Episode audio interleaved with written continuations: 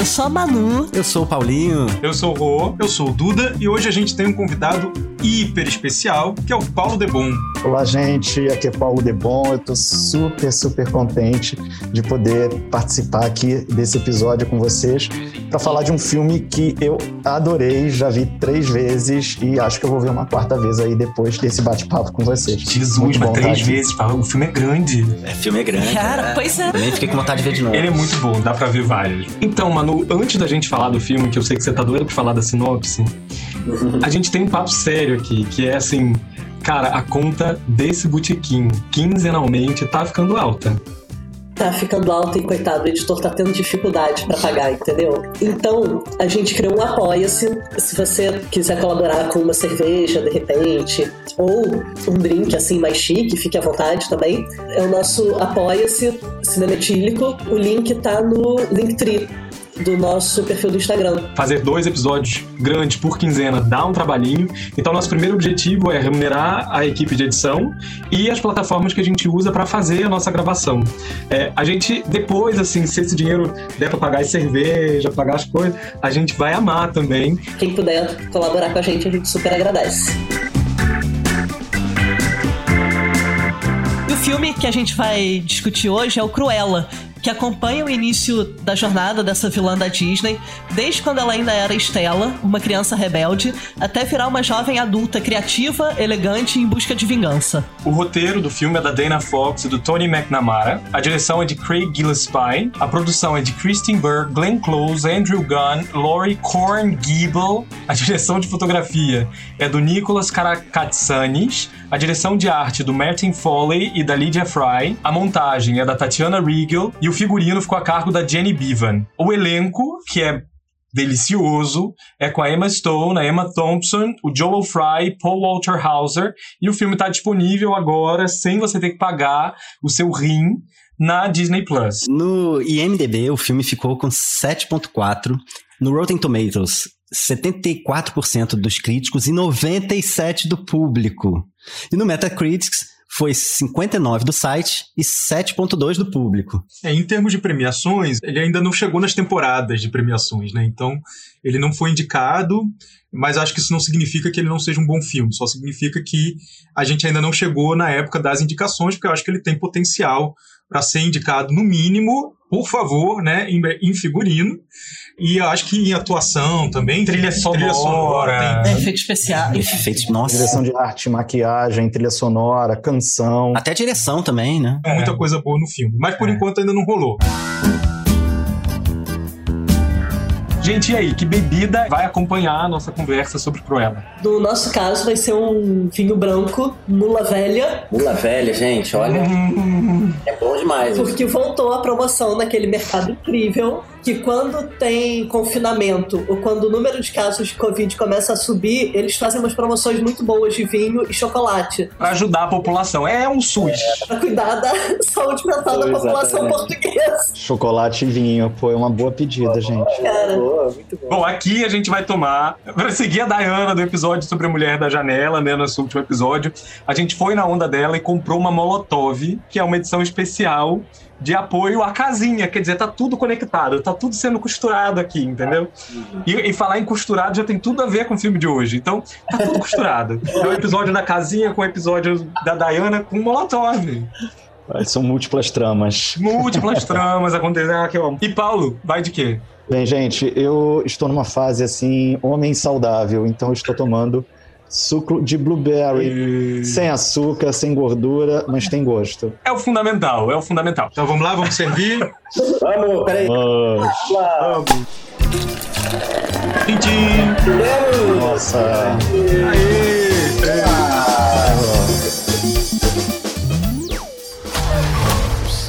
What's your name? Cruella. want to make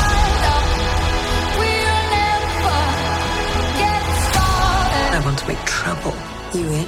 I do love trouble. That little.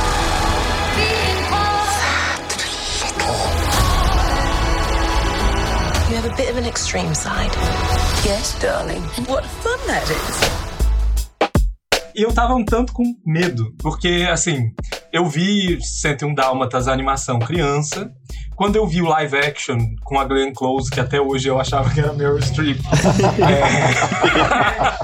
Mas enfim, a Glenn Close, eu já não tinha gostado muito do 101 Dálmatas live action. Aí depois fizeram 102 Dálmatas, que eu me recusei, não vi. E aí eu tava meio assim, ai, Cruella, meio por já tá um pouco cansado dessa estratégia de recontar a história das vilãs. Mas o filme é muito bom. Mas, ô Paulo, faz inveja em quem tá ouvindo a gente. E conta que você viu no cinema. Exatamente, gente. Bem, em primeiro lugar, que Cruella foi um filme pensado para o cinema. Quando produziram, gravaram, eles não pensaram num streaming, eles pensaram no cinema, mas a pandemia atravessou tudo isso e o filme acabou tendo o seu lançamento, inclusive, atrasado. Ele era para ter saído em novembro de 2020 para concorrer, né, participar da temporada das premiações. Acabou que foi atrasado e, eu tive sim o prazer é, de ver o filme no cinema. Bem, explico. Eu fiquei um ano e dois meses praticamente sem pisar numa sala de cinema, né, completamente com medo e com receio, enfim, de tudo. Mas aconteceu que uma grande amiga fez aniversário, agora no início de junho, e aí ela fechou uma sala de cinema no Espaço Itaú de Cinema em Botafogo, aqui no Rio de Janeiro, e convidou mais ou menos 10, 12 pessoas que também estão seguindo o isolamento e estão tomando os cuidados necessários para vermos o filme todos juntos e comemorar o aniversário dela, comendo pipoca, enfim, foi extremamente divertido, sendo que cada um gravou um videozinho de parabéns, um amigo nosso que é diretor de cinema editou e passou no telão do cinema os nossos vídeos de parabéns. Gente, que genial! Poxa, aí sim. Foi delicioso ter ali um grupo de pessoas que eu gosto muito mesmo e ver aquele filme no telão. Então, assim, dá um impacto. Né? Eu tive a experiência de ver o filme em casa e de ver o filme no telão. E realmente ele toma outras proporções, são múltiplos detalhes. Então, assim, realmente eu fui bem privilegiado. Deve ter uma campanha, né? Assim, eu acho que tem uma série de filmes que saíram nessa fase pandêmica, que a gente ainda está vivendo, infelizmente, mas talvez quando a coisa estiver mais controlada, deve rolar uma repescagem. Porque eu acho que tem filme como Cruella que a gente merece poder ver no cinema. Né? Ah, é. Eu acho que sim. E ele foi um dos filmes que reabriu os cinemas nos Estados Unidos, né? E apesar de não ser uma receita alta para o público americano, foram acho que 24 milhões de dólares no primeiro final de semana. Então é, ah. é bem considerável, né? Para esse contexto pandêmico, acho que é bem considerável mesmo. Não, é que eu queria retomar um comentário do Rodolfo sobre a preguiça dele com essa tendência dos filmes a recontarem a história das vilãs. Eu acho que Cruella ultrapassa essa proposta. Ele é um filme que se sustenta para além da personagem Cruella, para hum. além dos filmes anteriores. Eu me diverti a beça com o filme. Eu não senti falta de um conhecimento prévio sobre a Cruella para compreender essa personagem. Então eu acho que é isso. O filme tem tantas outras coisas. É, eu acho até que eles vão ter um pouco de dificuldade de casar a Estela barra Cruella com a Cruella que a gente conhece, porque a Estela não é uma odiadora de dálmatas, né? A Cruella é. Ele, é, absolutamente, eles reinventaram. E, e aí eu acho que nessa reinvenção ficou muito mais interessante, assim, porque aí ela deixou de ser uma vilã caricata, porque eu acho que, por exemplo, Malévola, embora seja muito bom, tanto um quanto dois, eu, eu gostei dos dois, mas você ainda tem ali essa dimensão da vilã, né? Esse aqui não é tão esquemático, assim, e é muito rico, né? E, e ele tem um milhão de camadas, é isso. É figurino, maquiagem, a trilha sonora, que é uma delícia de, de acompanhar. Você quer que chegue a próxima cena do clipe, sabe? Assim, porque dá vontade, sabe? E, e, não é um clipe bobo, igual a gente já falou aqui das comédias românticas, né? E é bonito, né? Assim, essa coisa, espetáculo, né? É um deleite, né? Agora, eu queria perguntar para vocês, a Cruella, que é apresentada nesse filme, ela é uma vilã? Eu não vi nada de vilã nela, não vi nada de vilania, de maldade, não, não tem. Eu, assim, concordo com o que o Rodolfo falou, né? Eu acho que eles reinventaram mesmo a personagem. É porque antes, de certa forma, é, depende, é claro, da obra, mas em geral, quando a gente olha essa coisa de vilão para animação ou vilão para HQ, quando faz a transposição para o cinema, geralmente eles são vilões, assim, é quase que esquizofrênicos, né? Aquela coisa completamente surtada, que é legal, diverte e tal. Só que a Cruella aqui, é, ela é humana, né? Então acho que ela está muito mais para uma anti-heroína do que para uma vilã. Eles brincam com a coisa da vilã, mas tanto que ela vai fazer casaco com pele de dálmata, né? Ela vai encontrar outra solução. Os dois cãezinhos, né, que ela distribui pós-crédito, são exatamente os cães do desenho. Como é que de dar um filhote fofinho, ela vira a louca que quer fazer o casaco, sabe? Eu acho que ela tem é, um, um caráter muito forte de vítima que parte para vingança, né? Que é um, é um, é um personagem típico de, né, de cinema, de vários filmes e tal. Mas nessa jornada pela vingança, eu acho que ela consegue simular a vilania. Efetivamente, ela não é uma vilã nesse sentido clássico da vilã, mas ela, ela veste a personagem da vilã quando ela precisa. Eu acho que a, as tensões que acontecem entre os dois amigos dela, né, os que moram com ela originalmente e tal, e quando ela começa a vestir essa personagem Cruella de Vil, eles estranham, né? Eles ficam, quem é ela? Quem é essa Estela? É a Estela que a gente conhece? É outra pessoa? E aos poucos eu acho que ela vai deixando eles entenderem que é uma personagem, que ela está vestindo uma personagem, mas que ela veste mesmo. É tanto que há um diálogo em que eles estão no terraço e ele fala alguma coisa para ela do tipo questionando, né, o que, que ela está se tornando e tal. E aí ela fala: "Não, mas eu não sou assim". Mas eu posso ser também. Essa cena ela pergunta se ela vai matar a baronesa mesmo, se vai chegar no ponto de matar ela. E ela fala que não. Não, se Quem precisar. sabe se precisar, ela. Mas pode ser. E eles no, no 101 Dálmatas são os capangas da, da Cruella, né? Que também não encaixam, porque eles são super é, fofos, né? Assim, eles, eles não topam o lugar de capangas. Eles topam o lugar de amigos que até compram barulho, mas até certo ponto, até eles acharem que é ético, né? Mesmo que eles sejam gatunos ali no início, né? Assim, É, eles são trambiqueiros, né? Mas tem certa ética do trambique que eles não topam ultrapassar, né? É, eles não são violentos com ninguém, eles não, não assaltam a mão armada, nem nada disso, né? Não, eles não roubam de ninguém pobre, eles têm uma, uma ética ali de sobrevivência mesmo. Né? Mas tem umas referências ao desenho mesmo, à animação. Aquele carro que eles chegam no dia que eles vão simular a detetização lá da para os ratos, aquilo ali, se eu não me engano, tá na animação. O próprio carro que ela rouba para dirigir, aquilo ali também, eles pegaram vários elementos e foram encaixando ao longo da obra. Então é bem legal, apesar de eu lembrar pouco da animação, mas vinha, né, à medida que eu vi o filme, eu ia sacando que as, as referências estavam ali. Uma produção muito bem cuidada. Uma referência que eu achei interessante que o diretor comentou numa entrevista que eu li, de um filme do Hitchcock que aparece numa das cenas, de uma televisão em preto e branco com um filme, que é o Lifeboat, porque existia uma história que a risada da Cruella era inspirada na risada dessa personagem desse filme.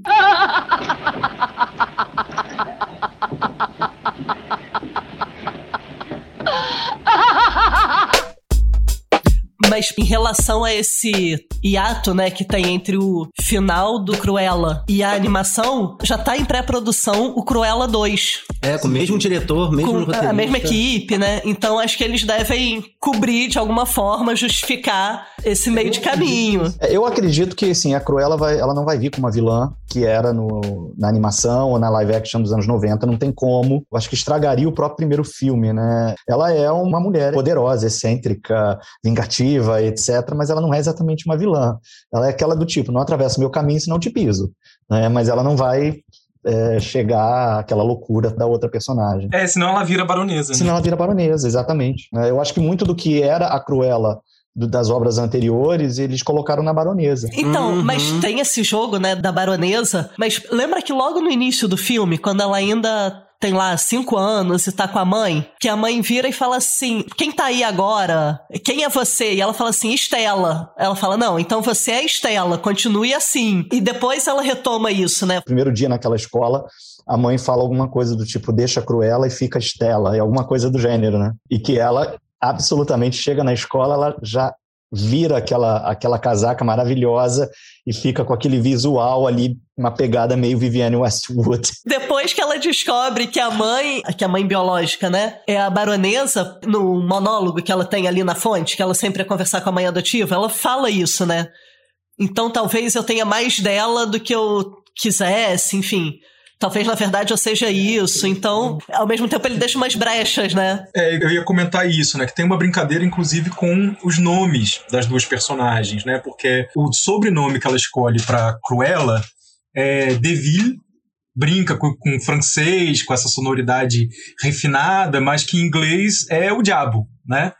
É o Devil, que é o diabo. E a, a baronesa é von Hellman, que faz uma referência também, né, ao diabo. Então tem essa, esse jogo de espelhos entre a Cruella, essa personagem que ela cria, e a mãe biológica, né? Também no final que ela vai pra porta da mansão e ela tira uma parte do letreiro, né? E aí fica a mansão do inferno. Né? Porque era a mansão Hellman, né? E até o, o The View, né, a maneira com que eles constroem ali a partir do carro, aquela coisa mais pro final, aí entra uma referência de moda porque é uma brincadeira com a Louis Vuitton, né? Aí eles brincam com o, a logo da é o LV brincando com o View ali, lembra? Tem a referência.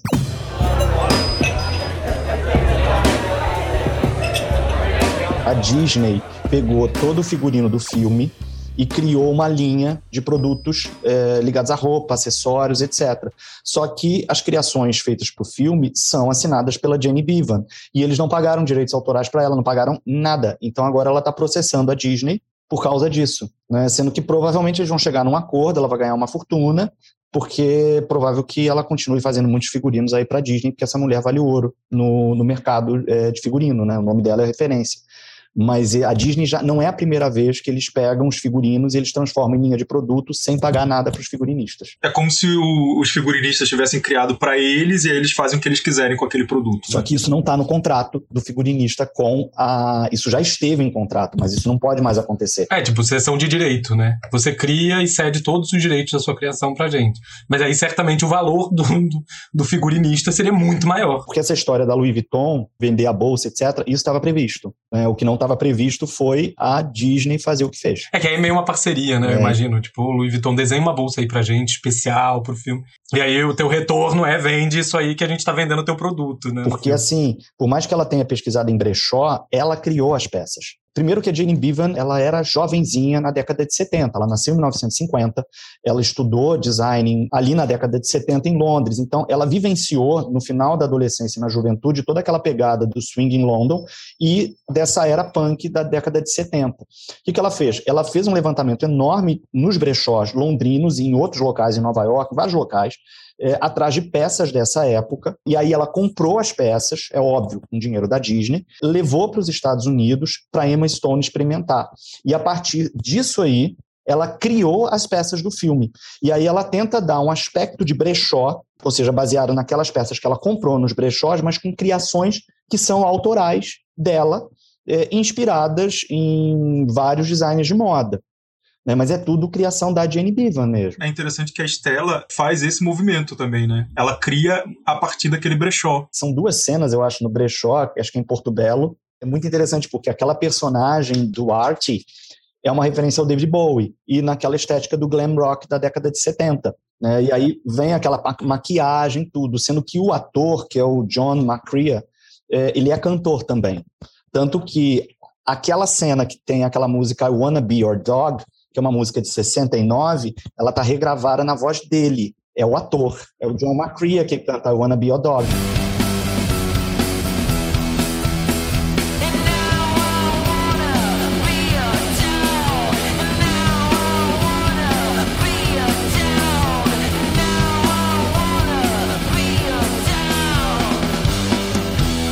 Eu vi que o Art é o primeiro personagem assumidamente gay dos filmes da Disney. É a primeira vez que a Disney coloca um personagem homossexual de forma explícita. É bom enfatizar aqui de forma explícita, né? Porque implícita ou É. ou mas- estúdio pra colocar gay dentro do armário, né? Tava aí.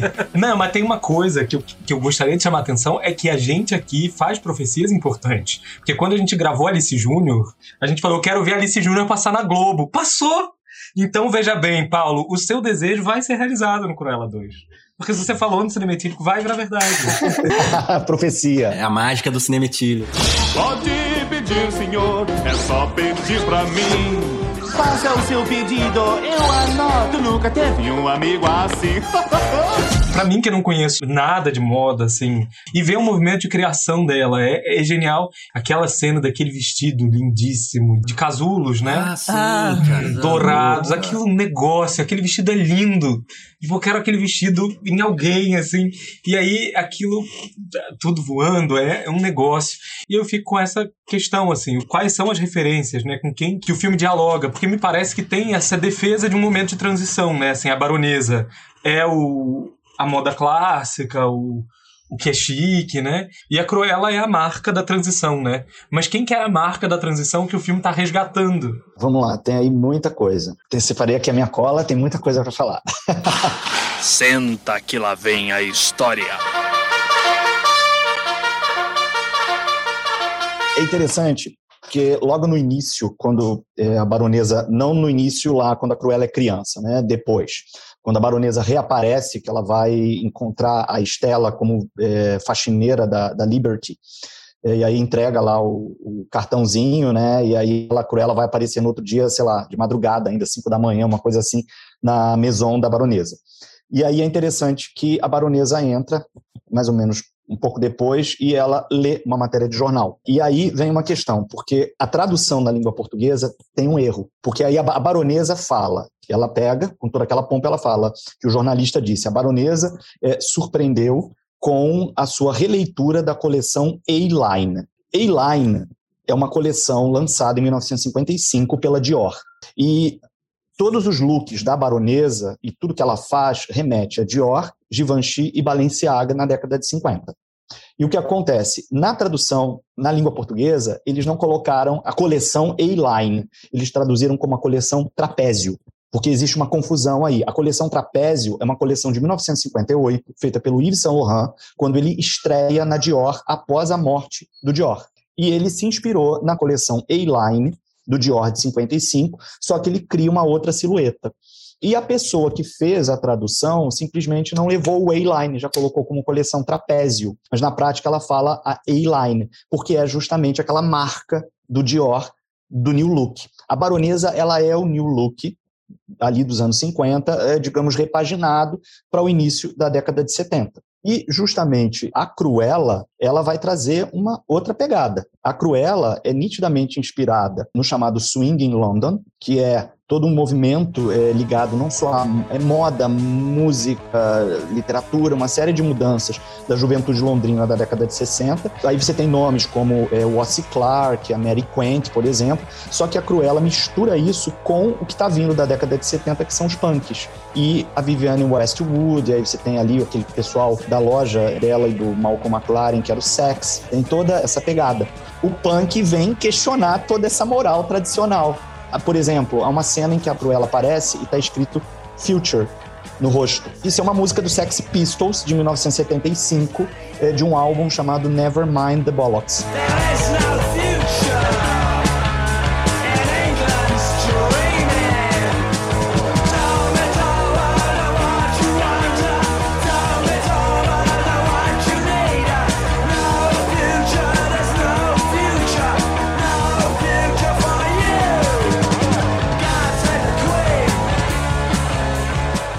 Queria aproveitar para fazer uma provocação para vocês, porque assim, eu acho que ele é um filme de época, ele tá cheio de referências ao final dos anos 60 e aos anos 70, mas ao mesmo tempo ele tem uma comunicação muito estreita com o momento em que ele foi feito. Essa moda é uma moda que tem um pé lá nos anos 60, 70, mas também tem um pé em 2020, 2021.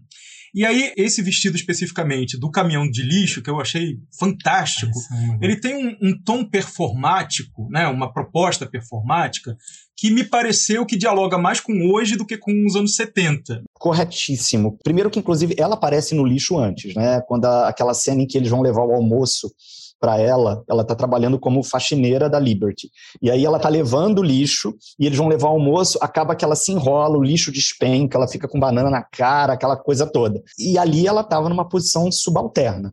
Né? Ela começa, quando ele fala, você vai começar por baixo, ela começa por baixo. Tanto que a câmera vai viajando, viajando, viajando até chegar lá no sub, sub, sub, sub, sub, sub e ela está lá limpando. E aí depois tá levando lixo, fica com banana na cara. E depois, quando ela sai do lixo, ela já é a Cruella, né? Já é num outro patamar.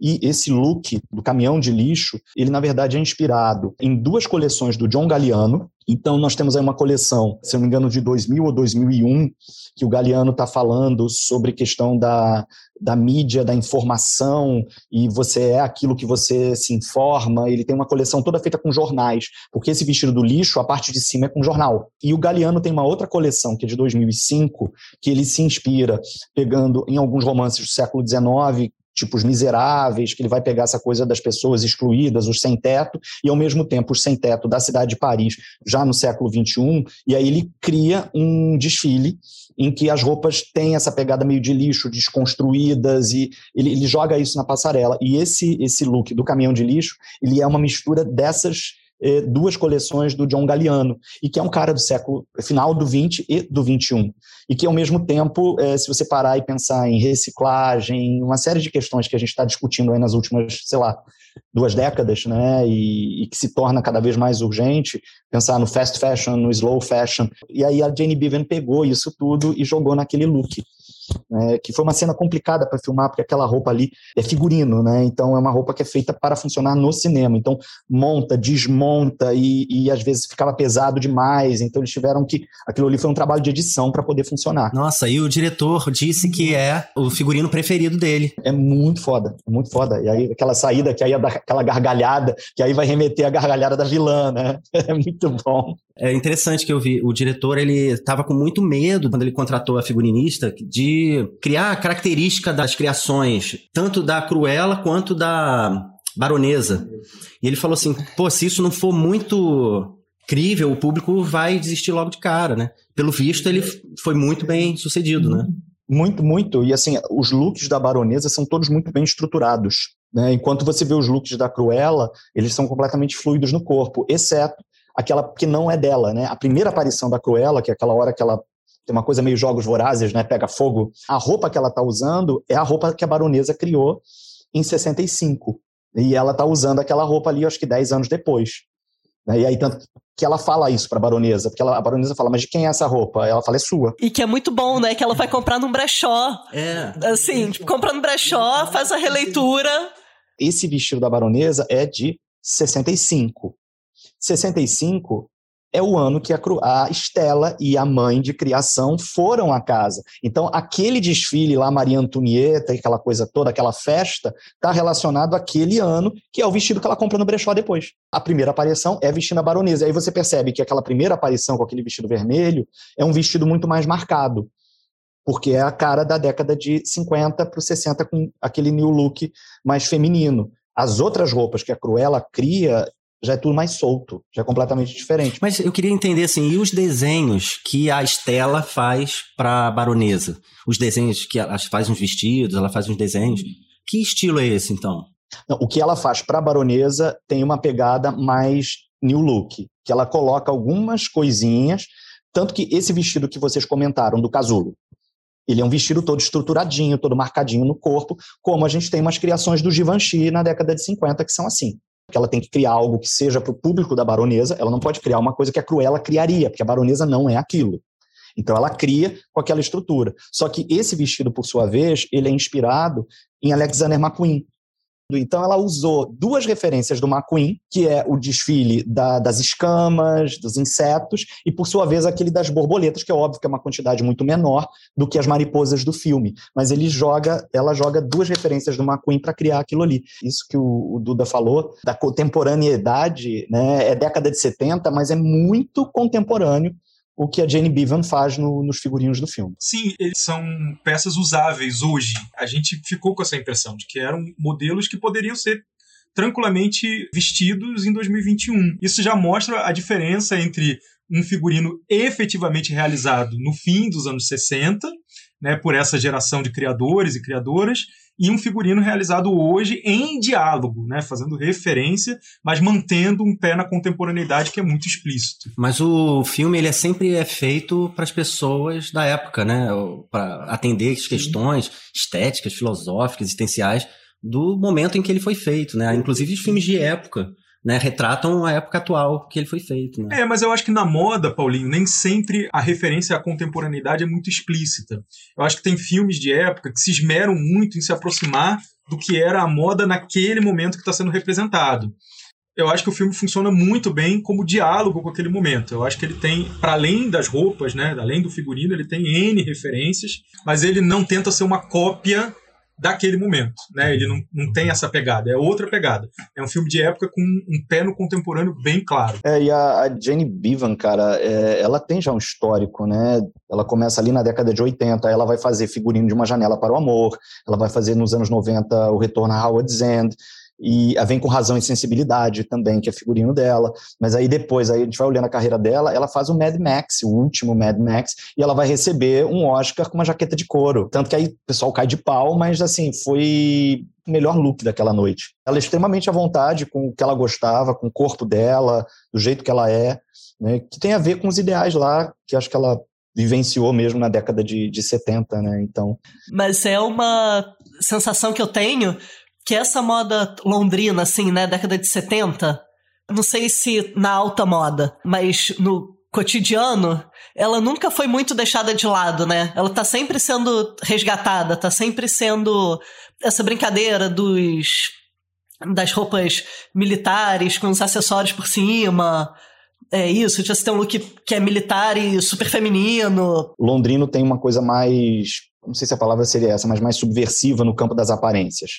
Né? O londrino ele ousa mais, o londrino ele é mais alternativo. Se você comparar isso já há um bom tempo, você compara né, o, o jovem francês e você compara com o londrino, o londrino é muito mais descolado. Você em Londres, você fica lá uma semana, você já está querendo pintar seu cabelo de azul. Se você fica circulando naquelas áreas de Camden, por exemplo, tem essa pegada. O francês não. Mas, ô Paulo, não, não dá para defender o look do Oscar, não. Não, eu acho interessante, eu acho interessante. Olha, não, ela, ela tava no sofá de casa, aí falaram pra ela assim, minha filha, talvez tu ganhe o um Oscar, vai, mas tá frio. Aí ela pegou um casaco, botou e foi. Não tá dando. Mas não tem tá que ter dando. coragem, tem que ter coragem. Tem que ter coragem. Tem que mas é aquela coisa, veja bem, porque ela é a Jane Bevan, a gente olha e fala, caraca, olha, transgressor. Se fosse eu, iam falar, ah lá, que cafona, que ridículo. Ah lá, hum, não tinha nem dinheiro pra roupa.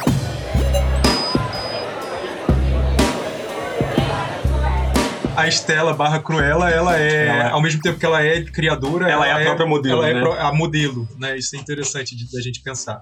Então, uma coisa de arte que me chamou muita atenção é arquitetura. Aquela loja tem um estilo arquitetônico que, se eu não me engano, é Arts and Crafts, né? Que é um negócio fantástico. Essa loja é de 1875, é uma loja super tradicional e que já ali no século XIX trazia várias estampas diferentes que dialogam mesmo com aquela galera do William Morris, pensando naqueles papéis de parede, etc., do século XIX. Essa loja já existia, enfim, e ao longo do século XX, em alguns momentos, foi uma loja que as suas vitrines trouxeram algumas inovações, então ela permanece. né? A Liberty é é super tradicional, não foi uma escolha à toa. Ah, que legal. E, e é, e é lindo o prédio, né? É uma coisa, assim, realmente muito impactante. É, os cenários do filme, em geral, né? São cenários muito elaborados, muito bonitos. Inclusive a, a ocupação que eles fazem naquela casa Pois- abandonada.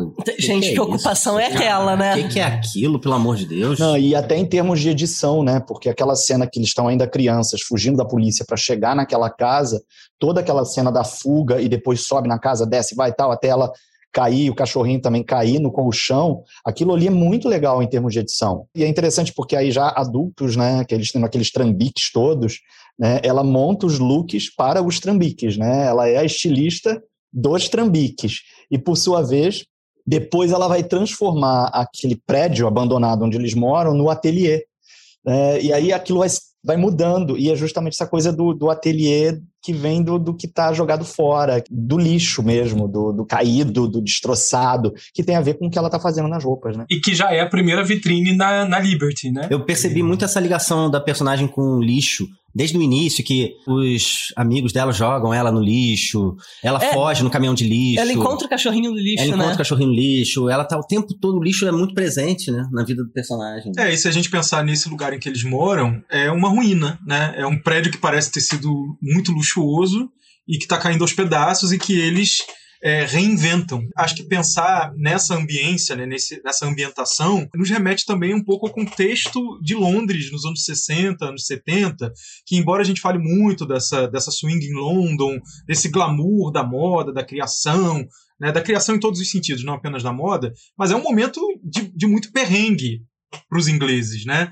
Anos 60, anos 70, tem muita gente passando fome, tem muita gente desempregada, muita gente na miséria. Então a situação deles três ali não é uma situação atípica para a cidade, né? Muito pelo contrário, eles são a, a grande maioria dos londrinos. Mas fiquei pensando naquela resistência também da transformação da moda na loja, né? O gerente da loja com temor de como a baronesa ia reagir àquela vitrine, né? E esse temor de aceitar alguma coisa diferente naquele espaço, né? Que é muito classudo. E é muito legal essa coisa da direção de arte, de pensar todos os espaços, porque a maison da baronesa é no Regent's Park. E o Regent's Park é uma região de luxo. E que, por sua vez, ela faz os desfiles dentro da Maison, que é muito característico na história da moda durante muito tempo. Né? Você tem os desfiles feitos nas próprias Maisons. E aí, justamente, quando aquele desfile com as mariposas, né, aquele fracasso da baronesa, vem do outro lado da rua, no meio né, do espaço público, o desfile da Cruella. É maravilhoso. E fora que, no século XIX, essa região do Regent's Park era a região que justamente os operários iam fazer protesto para ficar no meio lá daquela aristocracia escrota e eles iam quebrar tudo. Então você tem os relatos todos dos protestos operários, exatamente ali naquela região onde a Cruella vai fazer o desfile dela na rua, né? Então, assim, é muito bem pensado essa questão do que é esse espaço aristocrático, que é a baronesa, e a outra no meio da rua. Eu achei interessante como que Londres aparece, né, no filme, como que Londres é quase uma personagem ali também, né? E aquela cena final, né, a Cruella vai pra casa dos pais, né? Assume a casa dos pais como dela, É, é. vai pra mansão. E aí, tipo, aqueles meio punks, assim, né? Chegando naquela mansão super luxuosa. E tocando a música dos Stones, né? Tocando Sympathy for the Devil. Exatamente. Pleased to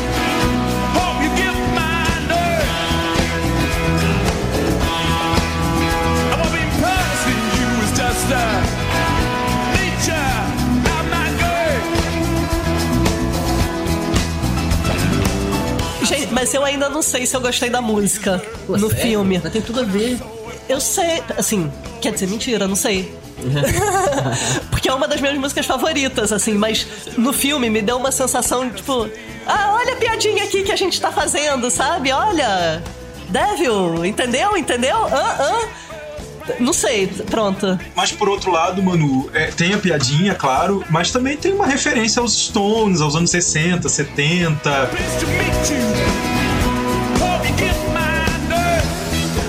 Ainda sob direção de arte, eu gostei muito daquele baile barra desfile, né, que acontece na mansão da baronesa, no início, que é inspirado no século XVIII, justamente com essa brincadeira com a realeza, baronesa, né, ela É. tá vestida como uma mulher nobre do século XVIII, achei essa sacada muito legal. E tem o cabelo da Cruella na cena do lixo, do caminhão de lixo, desse vestido que a gente já comentou. Ele é um cabelo um tanto. Eu não sei, não saberia dizer se se é século XVIII, né? Mas é lembro. esse cabelo armado. É, Aqui. pra, pro alto? Eu não lembro. É, ele é absolutamente armado pro alto. Então eu acho que ela vai pegando os elementos que a gente já viu da baronesa e ela vai destruindo, né, de alguma Sim, forma. sim. Remete à peruca que a baronesa tá usando Tá nesse usando. baile. no- É, é. É, é verdade. Eu fiquei espantado vendo assim os créditos finais do filme e aqui também vendo no IMDb. O departamento de arte é uma lista gigantesca de pessoas, só a equipe de carpinteiros. É enorme. Como que aí você imagina, caramba, de carpinteiros, cara? Cara, pelo que você falou, é praticamente a ocupação deles, Aham. o, a mansão é estúdio, né? É, estúdio. E também, assim, vi que cada personagem teve uma equipe de arte pra cuidar daquele personagem. Não foi uma equipe que cuidou de todos, né? Tipo, você tem lá cabelo, maquiagem, um monte de detalhes, um monte de gente pra cuidar de um único personagem. É, é um negócio de louco isso. Um detalhe que eu não comentei é só uma pequena referência. O assistente da baronesa lembra muito o Yves Saint Laurent. É verdade, a gente comentou isso em casa, Paulo, é verdade, bem lembrado. O óculos, o estilo de cabelo que o Yves Saint Laurent usava no início dos anos 70. Cara, muito interessante essas referências, assim, a gente, pô, nem imagina, né? Ele é um mashup, assim, de muito caldo cultural. É moda, é música, design, arquitetura. É, é o que a gente chama de estilo de vida, né? Que congrega todos esses setores aí como estilo de ser, de viver e tal. Acho que o, o filme mostra bem não só dos anos 70, como do contemporâneo, né? Mas eu achei fantástico como eles conseguiram dosar isso e tudo contribuir pra contar bem a história. Né? Não ficou aquela coisa empurrada, goela abaixo. Ah, tô aqui querendo provar que eu fiz uma pesquisa muito boa. Não, tudo tem sentido. É muito natural. É muito natural, é. tudo parece que tá dentro da história, surge de uma necessidade dramática. É porque você pode ter um, um, figurino maravilhoso, cheio de referências, etc e tal, mas o filme não flui. Aquela cena que o Paulo até citou, aquele plano que entra na loja desde cima e vai descendo e vai indo até encontrar ela lá no fundo. Aquele plano é um negócio de louco, incrível. gente. É incrível. Ah, eu fico pensando em quantos planos foram necessários né, para fazer, porque é a mesma, a mesma lógica do Birdman, em 1917, que é o falso plano sequência. Na verdade, são vários planos que se juntam é, digitalmente e com técnicas de edição para parecer que é um plano sequência. Nessa cena que toca uma música chamada Time of the Season, do The Zombies.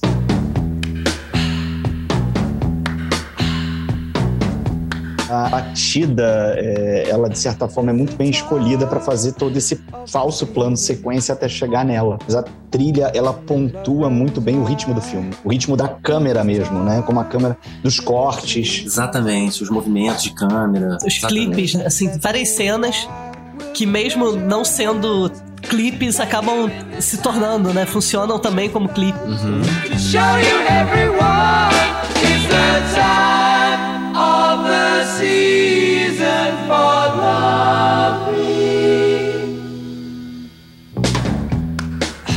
Mas você vê que legal. É um plano genial do ponto de vista técnico, mas ele não se esgota na técnica. Ele não é pirotecnia, né? Não é assim, olha como a gente sabe fazer um falso plano de sequência fantástico.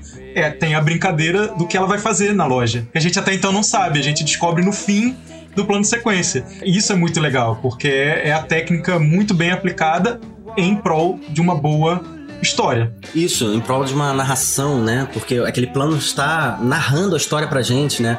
Ele vai buscar, é como se fosse lá no, nas entranhas da loja, lá para dentro, mas ainda não é lá, é mais ainda. Mas aí você tá vendo os funcionários, mas mais além dos funcionários, mas lá no último, do último, do último aparece ela lá limpando o chão. Então ele tá totalmente integrado na narrativa. E ao mesmo tempo vai dialogando com os cenários, né? Com o cenário, porque a gente vai entendendo o que que é descer ao subsolo daquela loja.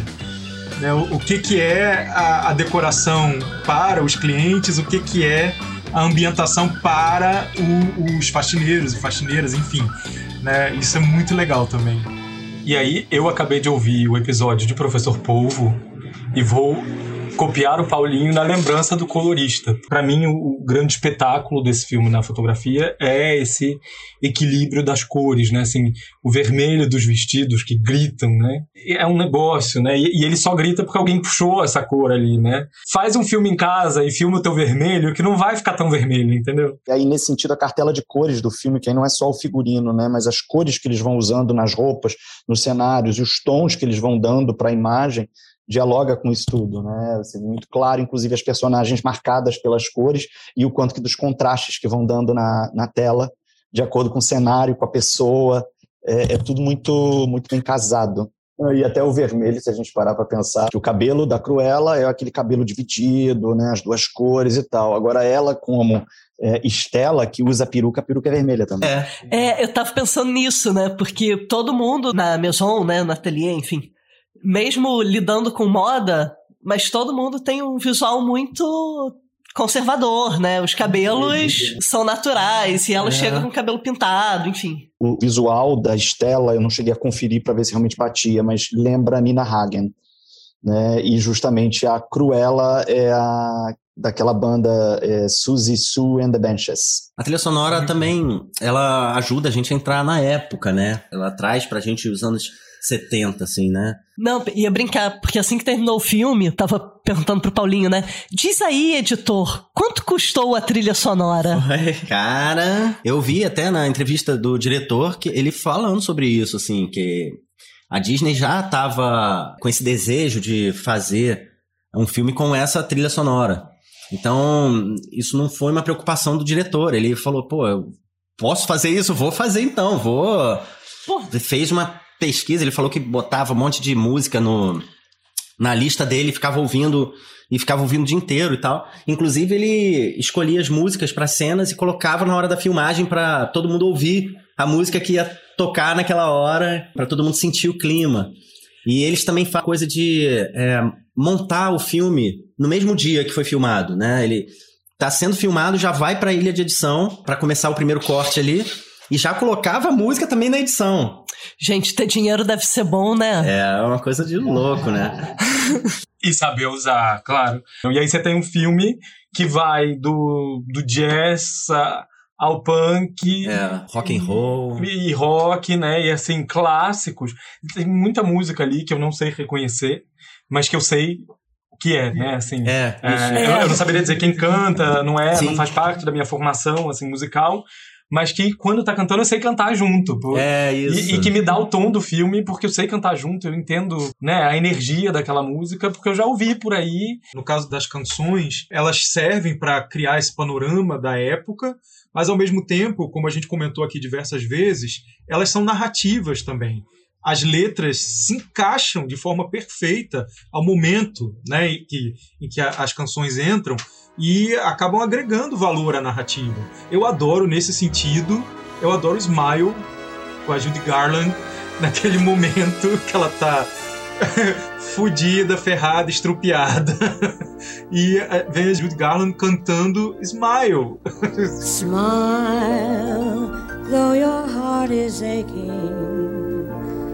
Smile, even though. Também, por exemplo, que é mais óbvia a, a utilização, mas é quando ela está indo para o primeiro dia de trabalho no, no ateliê da baronesa, toca Nina Simone. É, Nina Simone.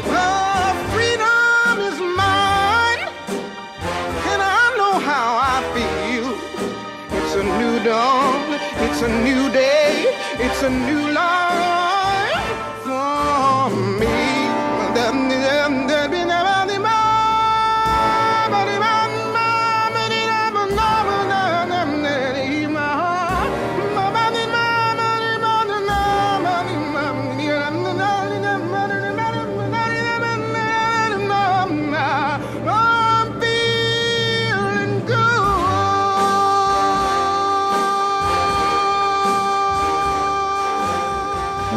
aquela, sequência que justamente ela vai aparecendo com uma roupa diferente da outra, né? Que vem roupa de lixo, a roupa vermelha em cima do carro, e aí vem uma sequência, o future.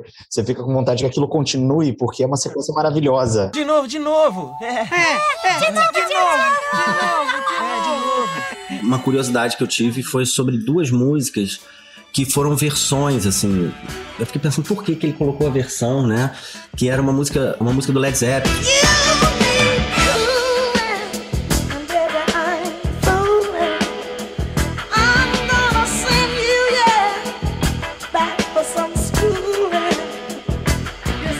Que foi cantada pela Tina Turner. E aí eu li é, uma entrevista do ator que fez o papel do mordomo, aquele careca, falando que ele que sugeriu essas versões pro diretor. E o diretor, a princípio, falou assim: ah, músicas que os atores sugerem nunca dá certo.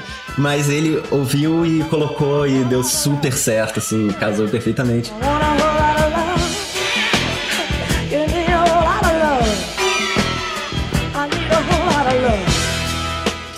A dos Beatles, a Come Together. Não só as letras, né? Mas eu acho que as próprias melodias, o contrabaixo, traz ali também uma energia pra coisa que faz sentido. As músicas realmente são um grande ponto alto do filme, assim.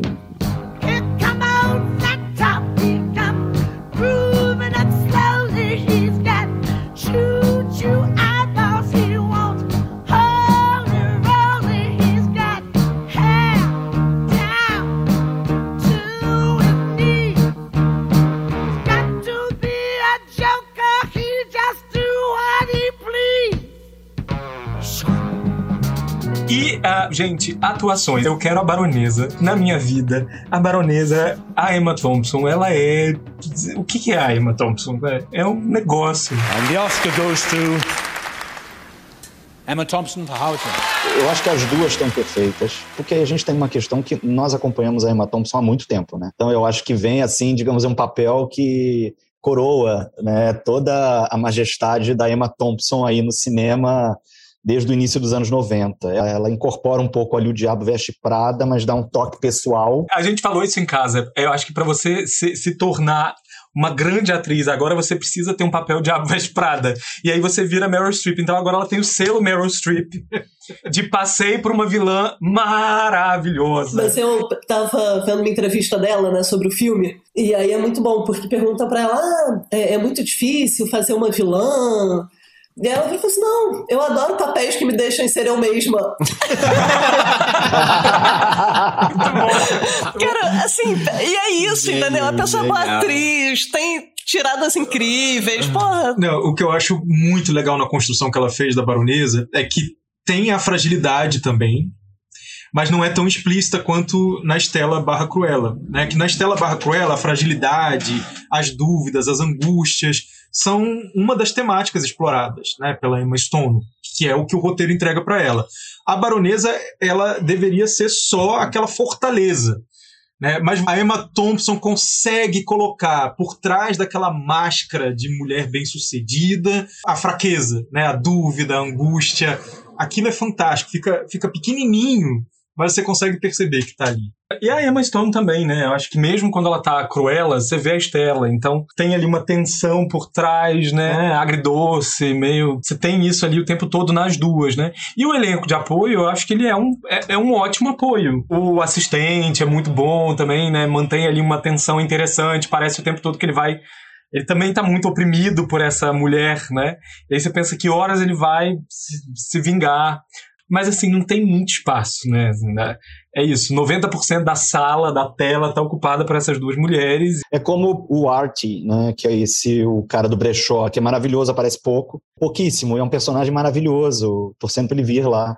Quando ele entra, assim, ele marca a presença dele de uma forma muito grande, assim. Mesmo contracenando com essas grandes atrizes, assim, ele consegue marcar. Eu acho que tem essa galera que vai brilhar muito mais no Cruella 2, né? Assim, porque são os personagens que precisavam ainda da carreira da Cruella pra... Eu quero dar uma menção honrosa aos cachorros. Oh. Gente, aquele cachorro fantasiado de rato. Demais, Aquilo é fantástico, cara, fantástico. Demais. Adorei, Caraca, adorei. Genial! Vocês perceberam no, nos créditos finais que tem lá o nome dos cachorros que participaram do filme e tem vários dublês desse cachorro. Cara, é uma lista assim, sei lá, são seis, vários, são vários dublês pra fazer esse personagem. Tá escrito dublê do Winkle, acho que é o nome Winkle. do cachorro. Winkle. É porque foi uma cena muito difícil, assim, foi pesada, era estafante. Não, então vou falar da Tatiana Riegel, que foi a montadora desse filme fantástico. Eu fico brincando, né, que os filmes são feitos na ilha de edição. Eu, eu faço uma comparação assim, ah, você vai fazer uma torta de maçã, né? Então, a filmagem seria você colher a maçã das árvores. Mas a torta mesmo, você vai juntar lá os ingredientes, fazer a torta, é a ilha de edição, né? Então, assim, a, a maçã em si não é a torta, mas a torta é depois da preparação, depois de todo o processo. Então, eu acho que a Tatiana ali teve um papel mesmo fundamental para conseguir esse tom, essa, essa sensibilidade até no uso das músicas, no ritmo do filme, essas referências, né, que foram pescadas, como isso tudo se encaixa, isso tudo foi ali na ilha de edição que ela conseguiu de uma forma muito sensível colocar isso. Ela trabalha com o diretor em vários filmes, né? Vários Isso. filmes dele foram editados por ela. Inclusive, ela foi indicada ao Oscar pelo Eutônia, que foi o filme anterior do diretor, que também super aclamado, um filmaço. Então, ele pegou várias pessoas que trabalham com ele já há muito tempo para fazer parte do Cruella, né? O ritmo, o ritmo do filme, quer dizer, assim, isso tudo que a gente falou, né? A, a fotografia, a história que vocês resgataram, né? Da, da, desse fake plano sequência, é, o quanto isso tudo é construção da edição, junto com o olhar né, da direção. Essa cena também que Paulo lembrou de, um, de uma espécie de clipe que você vai vendo várias roupas, aí já, você já não tem um desfile, mas você tem uma sequência de roupas passando, que é incrível, só aí dá raiva do editor. Fala, fica um pouquinho mais, mostra tudo pra gente. É muito bom, né? O filme tem um ritmo. Quando a gente foi ver, eu tava um pouco preguiça, eu vi, tipo, tem duas horas um bocadão, né? E você não sente passar, porque é um ritmo muito gostoso, né? Assim, e aí é esse ritmo composto por todos esses elementos, né? Assim, muito bem orquestrados. Mas engraçado, a primeira hora eu senti passar. É, assim, você chegou a reclamar, né? né? Você falou ah, isso. Ah, tudo bem, é bom, você tá ali assistindo, é divertido e tal. Mas era isso, né? Tipo, ah, tem duas horas e vinte o filme, eu acho. Teve uma hora que eu falei assim, gente, em que momento da timeline estamos, né? E aí era uma hora, eu falei assim, ai, ainda falta uma hora e vinte, sabe? Tipo, tá bom, mas vai sustentar mais uma hora e vinte? E sustentou. E sustentou. É. Não, e na hora e vinte seguinte me incomodou menos que a primeira. É, eu achei que o filme ele dá, ele, ele vai, ele abre muito bem com a Cruella criança. Aí vem aquele pedaço que é a Cruella adulta, que é quando a Emma Stone aparece.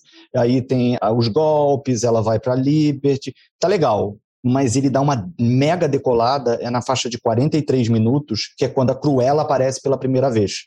E aí ela, o vestido pega fogo. Ali o negócio decola, aí não para mais, cara. Aí é, um, é lá em cima até chegar ao fim.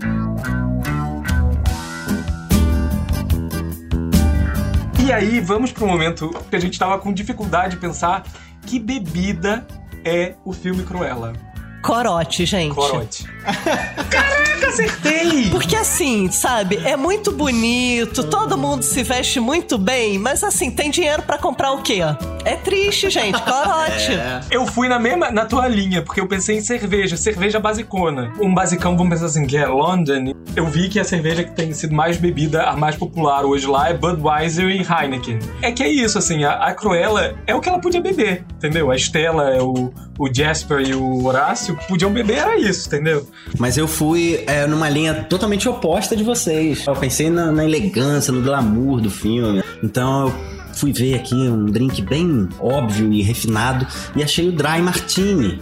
Que tem inclusive uma coisa muito curiosa que a Emma Thompson falou numa entrevista, que é o emoji favorito dela. É o emoji do Dry Martini, sabe? Aquele que tem as azeitoninhas, assim. Então, eu tive di- dificuldade pra pensar num drink que tivesse o clima do filme, que geralmente é o que eu busco. E aí, como eu não, não tava rolando nada, eu resolvi pensar visualmente, pelo espectro de cores da Cruella. Joguei no Google drink preto, branco e vermelho, pra ver o que que rolava. E aí veio um resultado que eu achei legal, que é uma batida floresta negra, que tem essas três cores e, além de tudo, é uma coisa que eu beberia, que eu achei legal também. Tem as cores e a cara do filme. Feito com Conhaque de alcatrão. Não. Não. É leite condensado, vodka e sorvete de flocos batido. Aí você depois cobre com chocolate em pó e uma cereja. Eu achei que lembra o visual da Cruella. Achei legal. Eu pensei em duas bebidas. Eu pensei numa bebida bem cruela, no sentido, aí eu vou na linha que Manu e Rodolfo falaram, que é cerveja. Então eu pensei na Carlsberg, que é uma cerveja muito bebida nos pubs londrinos. E pensando na baronesa, me veio uma outra bebida que não tem nada a ver com Londres, tem a ver com Nova York, mas tem a ver com moda, que é o Cosmopolitan. Já temos várias ideias de drinks para o futuro nesse episódio, que fez a gente pesquisar, né? Fiquei com vontade de tomar Dry Martini. Vou comprar os ingredientes, farei no próximo episódio. Ixi! Ah, que eu acho que tem a ver com o nosso próximo episódio também. E pra gente entrar na reta final, que filme expande o universo da Cruella, ou que fez lembrar, enfim, que diálogo aí entre um filme e Cruella vocês estabeleceram? É, eu pensei num filme que tem a ver com moda, com moda londrina, especificamente. É um filme da época, que é o Blow Up, do Antonioni. Você roubou a minha ideia, poxa Ah, vida. desculpa, Paulo. É isso que dá. Não combinar é isso que dá. O Blow Up é muito lembrado pela fotografia, né? Pela tematização da fotografia e da importância dela como pesquisa é, da, da realidade, mas o, o universo de Blow Up é, é justamente a swing em London, né? É, é essa moda que está sendo fotografada no filme, é essa moda que é utilizada pelas personagens, pelos personagens. Então eu, eu me lembrei de Blow Up porque eu acho que tem esse clima de Cruella. Blow Up, também conhecido como Depois daquele Beijo, não tem disponível nas plataformas, salvo se você tiver um iPhone, querida, ou alguma coisa da Apple que você possa alugar por R$ 7,90 no iTunes. Eles não deixam alugar se não for Apple. É, mas você encontra aí, né? Nos subterrâneos da internet. Deve ter no YouTube. Ah, eu, eu pensei aqui num filme que não é moda britânica, mas que eu acho que de certa forma pega em determinado momento esse espírito, digamos, questionador aí do final dos 60 e década de 70, que é o Saint Laurent. Dois filmes que foram feitos ao mesmo tempo, Yves Saint Laurent e Saint Laurent. Eu gosto dos dois, mas o Saint Laurent ele é mais alternativo. e ele mergulha mais nesse universo dessa moda à margem da, da sociedade. A maneira com que o diretor filmou remete àqueles filmes ali da Nouvelle Vague e alguns outros filmes dessa época. Né? Então ele é mais visceral, ele é mais intenso, ele é um delírio visual. O Saint Laurent está na Globoplay. Então eu fiquei pensando e decidi de uma forma bem engessada, fui olhar o diretor. E eu acho bem interessante porque ele tem uns filmes que que não tem muito a ver com o universo Disney, se você for pensar de forma mais dura, né? E de alguma forma, o Cruella, eu acho que ele é uma boa junção do universo Disney com que o Gillespie faz muito bem. E aí, ao invés de eu ir no Eutônia, eu decidi falar do Lars and the Real Girl, ou o A Garota Ideal que é uma delícia de filme. Tem uma, tem uma cena maravilhosa de Meu Grace and Frank, que ela quer uma cadeira do Ryan Gosling para ela sentar na cara dele. ele coloca muita coisa interessantíssima em questão ali. E The Real Girl eu acho muito mais legal, né? Esse nome, a garota real, do que a garota ideal, porque a Real Girl do Lars é uma boneca, né? Inflável. Uma boneca inflável. E, e ele tem uma relação. Eu acho ele até um filme muito mais interessante do que Her, para pensar nessas relações, porque ele concretiza o que em Her é só uma voz, né, um ah. aplicativo. É, bom, e Lars and the Real Girl dá para ver no Prime Video. E se você estiver em Portugal, você será premiado com Lars e o verdadeiro amor. Entre os melhores títulos para você. Então, o filme que eu indicaria, seguindo essa linha, né, punk, é o A Festa Nunca Termina, que conta a história do Tony Wilson, que na época, ele, acho que ele é um estudante de jornalismo, ele tá iniciando na carreira de repórter, monta um clube, uma gravadora e tem todo esse clima e essas bandas que vão ali é, se não desfilando em primeiro plano, mas pelo menos vão passando, né, pelo filme. A linguagem também é incrível. É bem bem divertido, assim. Infelizmente, esse filme não tem plataforma digital, você vai ter que catar por aí. Essa coisa de um filme muito divertido e tal, eu vou resgatar aqui o primeiro filme da Emma Stone, que foi o Super Bad, que é um filme, é uma grande de uma palhaçada, mas que é um filme super divertido. E tem também o filme da Emma Thompson, que é também super divertido, que é o Muito Barulho por Nada, que foi, né, quando ela era casada com Kenneth, Kenneth Branagh, e que também é um filme interessantíssimo, vale muito a pena ver. Assim, só para ter a referência dessas duas grandes atrizes em outros filmes sensacionais. O Superbad é facílimo de ver, tem na Netflix. E o Muito Barulho por Nada, você vai ter que ou ter um iPhone, comprar por alugar por 11,90 no iTunes, ou ir na Google Play e alugar por 11,90 também. Já vale a pena.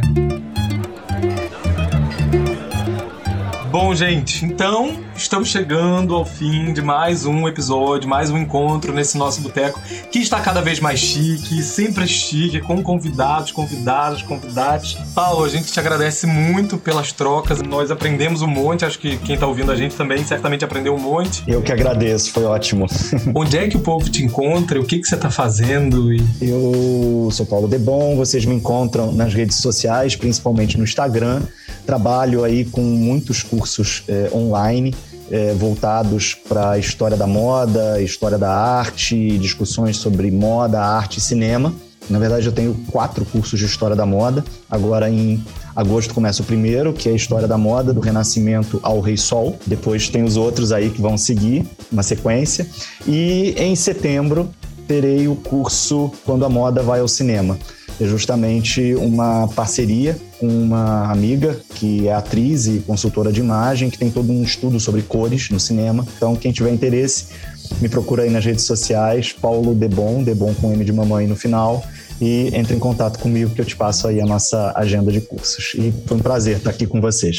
Muito bom, Paulo. Obrigadíssimo. Obrigado, querido. Foi um prazer imenso. Bom, a gente do Cinema Etílico e a Marilyn Bebadíssima, que é a nossa mascote, você encontra também basicamente no Instagram, no arroba cinemetílico. Visite lá, interaja com a gente, troque ideia, mande sugestões, comentários. E, como sempre, a gente gostaria de agradecer aos ouvintes que uh, trocaram ideia com a gente nesse tempo, né? E aí hoje os nossos agradecimentos especiais vão para Renata Pinto, para variar, como sempre, sempre está lá.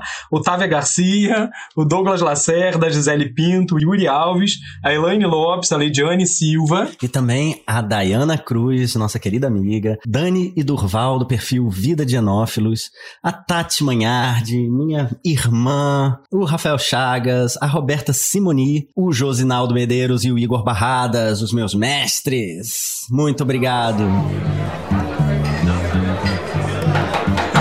É isso, gente. Valeu. tchau, tchau. Aê! É isso, valeu. Obrigado, gente. Mais uma vez. Valeu, galera. E, obrigado aí, valeu. Foi ótimo, lindo estar com vocês. Muito obrigado.